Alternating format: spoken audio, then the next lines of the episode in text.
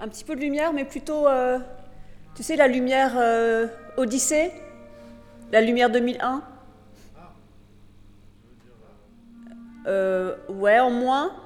Tu sais, celle qui est vrai- vraiment euh, basse, basse intensité blanche? Ouais, sans le rose.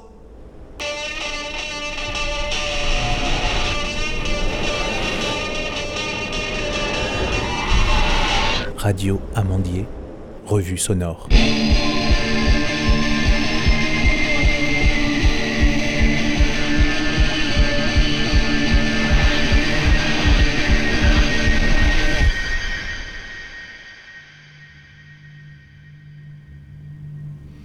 Je t'arrête là. Ouais. Euh, c'est marrant parce que par rapport à ce- le travail qu'on a commencé à faire euh, sur les premiers chapitres, il y a toujours cette question de l'espace, mais elle est beaucoup plus, euh, beaucoup plus cartographique et beaucoup moins biologique. Hum. Euh, donc là, je me demande en fait, pour l'instant, toi, t'as tout gardé de ça, ou alors c'est juste que t'as mis en jaune les parties euh, qui Non, non, t'intéressent j'ai mis en partie les jaunes qui m'intéressent. La partie cartographique, moins. On est d'accord, hein? Ouais. Parce qu'en fait, c'est super important, mais j'ai l'impression que là, pour le coup, c'est important de repérer aussi ce qui est hors sujet pour nous. Ça, pour moi, par exemple, euh, Complètement, hein, On c'est est du, d'accord, c'est du, c'est du terraformat. c'est euh, un format, de- c'est c'est le pixel, c'est. enfin, Ouais. tu vois, pour moi, Ouais, ouais, on, on- on ressort des textes qui sont beaucoup plus anciens dont on n'a pas besoin. exactement. Donc ça, c'était bien de Par contre- qu'on soit d'accord là-dessus.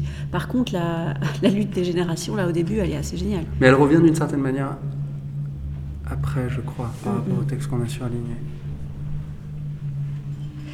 Alors Frédéric Aetoiti, dites-moi un petit peu votre euh, goût du théâtre, il a commencé à quelle époque? Euh, il, a commencé, très jeune, je crois. euh, moi, j'étais, j'habitais en province, j'ai habité un peu partout. J'ai à Marseille, à Tulle, à Limoges. je, crois que je pourrais commencer peut-être par les coulisses.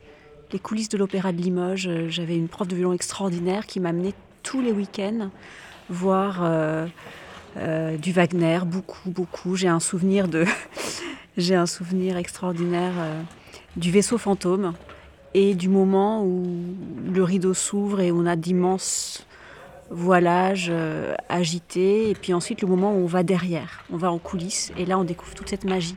Et je crois qu'il y a quelque chose qui s'est... Je devais avoir 7 ans. Il y a quelque chose qui s'est noué là, c'est euh, c'est la fascination pour la machine de théâtre et pour ce qu'elle déploie de, de, magie, de, de fête, de joie, de, euh, technique aussi. Et je, pourrais dire que c'est à la fois ce que je fais en recherche, histoire des sciences, histoire des techniques, euh, histoire de la merveille, et ce que je fais en théâtre, qui a dû commencer à ce moment-là. Euh, on peut faire une généalogie plus classique en disant que j'ai commencé le théâtre à Cambridge.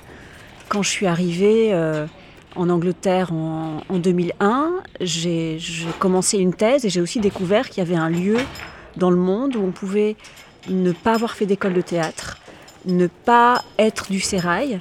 Et, euh, et- Cambridge, c'est le lieu où Mouchkine a commencé aussi. Cambridge, c'est le lieu du ADC Theatre, Amateur Dramatic Club, qui est un endroit extraordinaire, qui est un théâtre, c'est franchement le théâtre des Amandiers en petit, avec des ateliers, des producteurs, des moyens, on peut faire des tournées.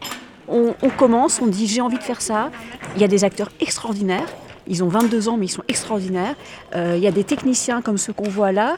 C'est le petit monde du théâtre. Il y a même des journalistes comme toi euh, qui viennent et qui font des super articles. Donc on a un espèce de petit monde du théâtre londonien transposé à Cambridge et ça m'a donné une joie et une soif et j'ai jamais cessé depuis. Donc le, le théâtre, euh, c'est l'Angleterre qui m'a autorisé le théâtre parce que pour moi la France était un lieu où j'étais déjà dans, dans pas mal de grandes écoles, mais j'avais pas les grandes écoles qu'il fallait pour faire du théâtre et j'osais pas. Et, et, euh, et cette question-là ne se pose pas là-bas.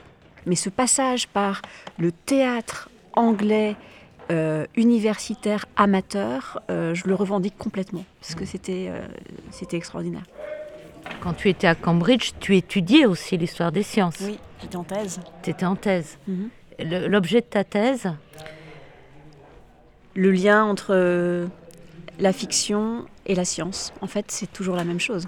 Ce que je fais en théâtre et en recherche. C'est-à-dire que je, déteste les frontières euh, et j'ai trouvé à la fois en recherche et en théâtre les manières de, relier, de montrer que c'est en fait la même chose. Donc aussi bien dans mes pratiques euh, académiques que dans mes pratiques artistiques, d'ailleurs je ne les différencie plus, euh, c'est toujours cette, idée que sans imagination on ne peut pas penser, et sans penser et sans savoir, l'imagination est pauvre.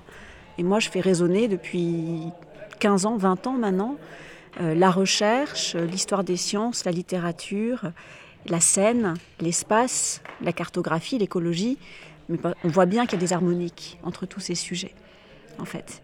Et, euh, j'ai beaucoup de mal avec le dualisme qui nous a formés. Et je crois que tout ce que je fais, c'est pour euh, contredire ce dualisme, cette binarité euh, entre ce qui serait de l'ordre de l'imaginaire, de l'artistique, et puis ce qui serait l'ordre du sérieux, du savoir. Et, et, tout ce qui me permet de les, fondre et de les faire proliférer ensemble euh, me met en joie. En fait, on part quand même de la. Alors, il y a un truc, c'est que le texte que Bruno va publier la semaine prochaine, qui s'appelle Où suis-je? Il part de la métamorphose de Kafka.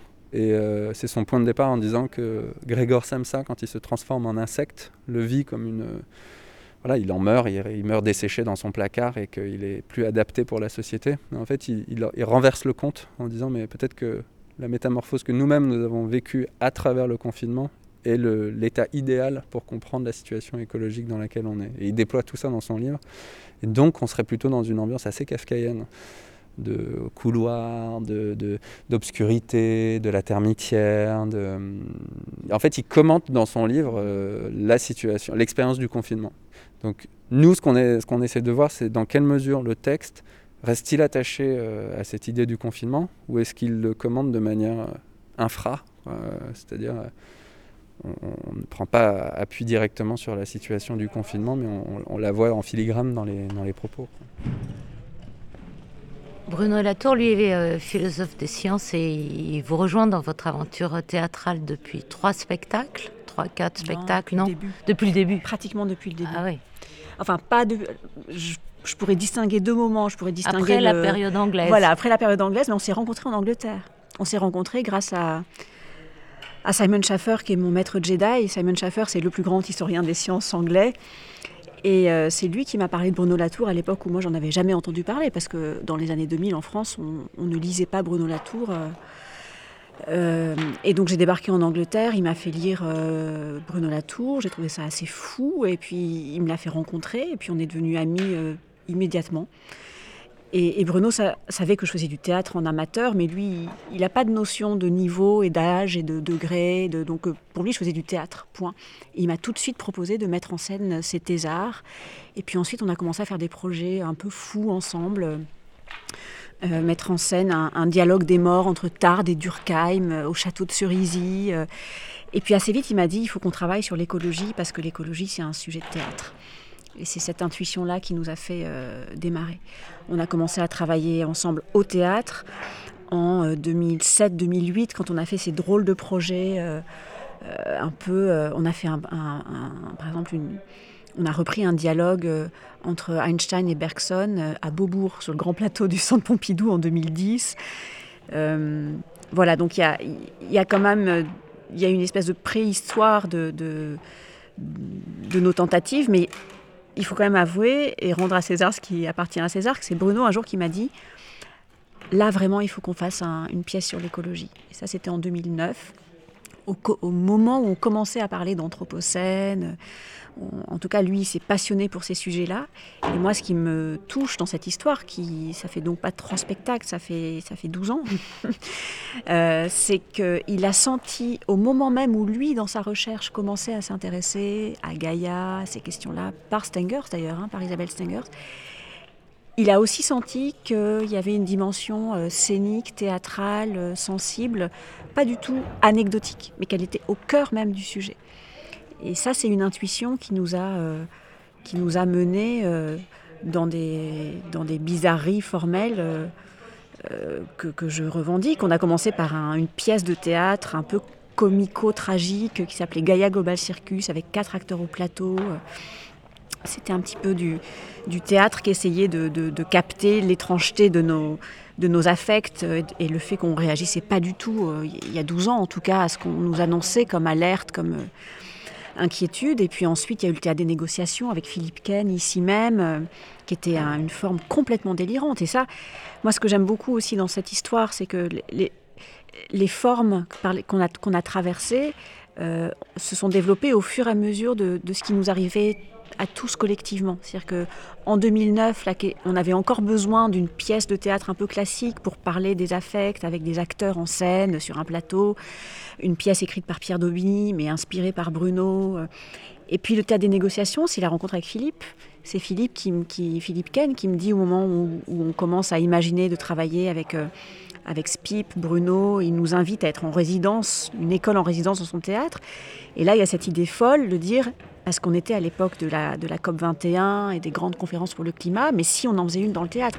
Et là, la forme a explosé. C'est-à-dire qu'on est passé de la, de la, de la, d'une petite compagnie euh, néo-amateur, quand même, faut bien le dire, à brusquement euh, le théâtre des Amandiers, Philippe Ken, 300 étudiants, une semaine de performance. Euh, voilà, donc ça, il a, il, a fallu, moi c'est ça, c'est ça que j'aime dans ce processus, il a fallu la folie de Bruno associée à la folie de Philippe et à leur énergie et à notre énergie à tous commune pour oser euh, créer des formes, euh, des formes pareilles. Euh, et ensuite, il y a eu Inside et Moving Earth et Viral, mais je dirais Inside, Moving Earth et Viral, cette trilogie terrestre là dont, on présente, sans le présenter, le troisième volet, ça ne se conçoit que dans la continuité de 12 ans de réflexion sur l'articulation entre euh, les questions écologiques, politiques euh, qui nous traversent, les affects, euh, le, la question de la connaissance sensible et de la scène et de l'espace. C'est parce qu'il y a des années de... Ça fait des années avec Bruno qu'on réfléchit sur c'est quoi l'espace dans lequel on est. Ça fait des années d'ailleurs que j'essaie d'écrire un bouquin là-dessus, j'y arrive pas, donc je, fais des pièces à la place. Ça, ça, ça, ça marche mieux parce que ça, c'est pour parler de l'espace, euh, bah, il vaut mieux euh, faire une scéno qu'un bouquin. Donc cette question de est-ce qu'on est dans un espace cartésien? Pourquoi on a imaginé des espaces cartésiens? C'est quoi la différence entre l'espace cosmique et l'espace vivant, qui est le sujet de Viral? C'était déjà en quelque sorte le, sujet de ma thèse, dont je t'ai pas dit le, le, le sujet, c'était déjà une, enfin pas vraiment, c'était une thèse sur l'astronomie et la fiction. Donc c'était déjà une thèse sur comment on capte l'étrangeté des lointains, comment on, accède au, lointain, euh, comment on se rend sensible à ce qui est extrêmement euh, euh, intangible, que ce soit l'infiniment petit, l'infiniment lointain. et ce qui me passionne avec ce qui est en train de nous arriver, c'est que toutes ces questions que j'avais commencé à aborder en thèse, qui étaient des questions d'histoire des sciences, hein, la révolution cosmologique, comment, comment on comprend que, le, que la Terre n'est pas au centre de l'univers mais, mais bouge, enfin toutes ces questions-là qui sont des questions classiques d'histoire des sciences, pour moi elles sont réinjectées en ce moment dans nos questions contemporaines, écologiques, parce qu'on est en train de transformer notre, notre conception de la texture même du monde. C'est comme si la cosmologie et ces sujets qui paraissent quand même très... Euh, académique. Ok, j'ai fait ma thèse à Oxford, enfin, vous voyez le truc, on est loin du monde, quoi. Et eh ben, c'est en train d'être réinjecté à toute force dans euh, ce qui nous arrive au quotidien, avec ces histoires de virus évidemment, mais même depuis dix ans, avec le, réchauffement climatique. Pourquoi? Parce que c'est des questions cosmologiques, c'est des questions d'espace, c'est des questions de bouleversement des représentations. Et, euh, là, pour moi, c'est un choc euh, génial de se dire que tout ce que j'avais étudié comme une espèce de, enfin comme une, académique dans ses bouquins euh, qui, lit, qui lit de, de l'astronomie ancienne et du Kepler dans le texte en latin, et ben brusquement ça devient une clé pour essayer de saisir ce qui nous arrive collectivement.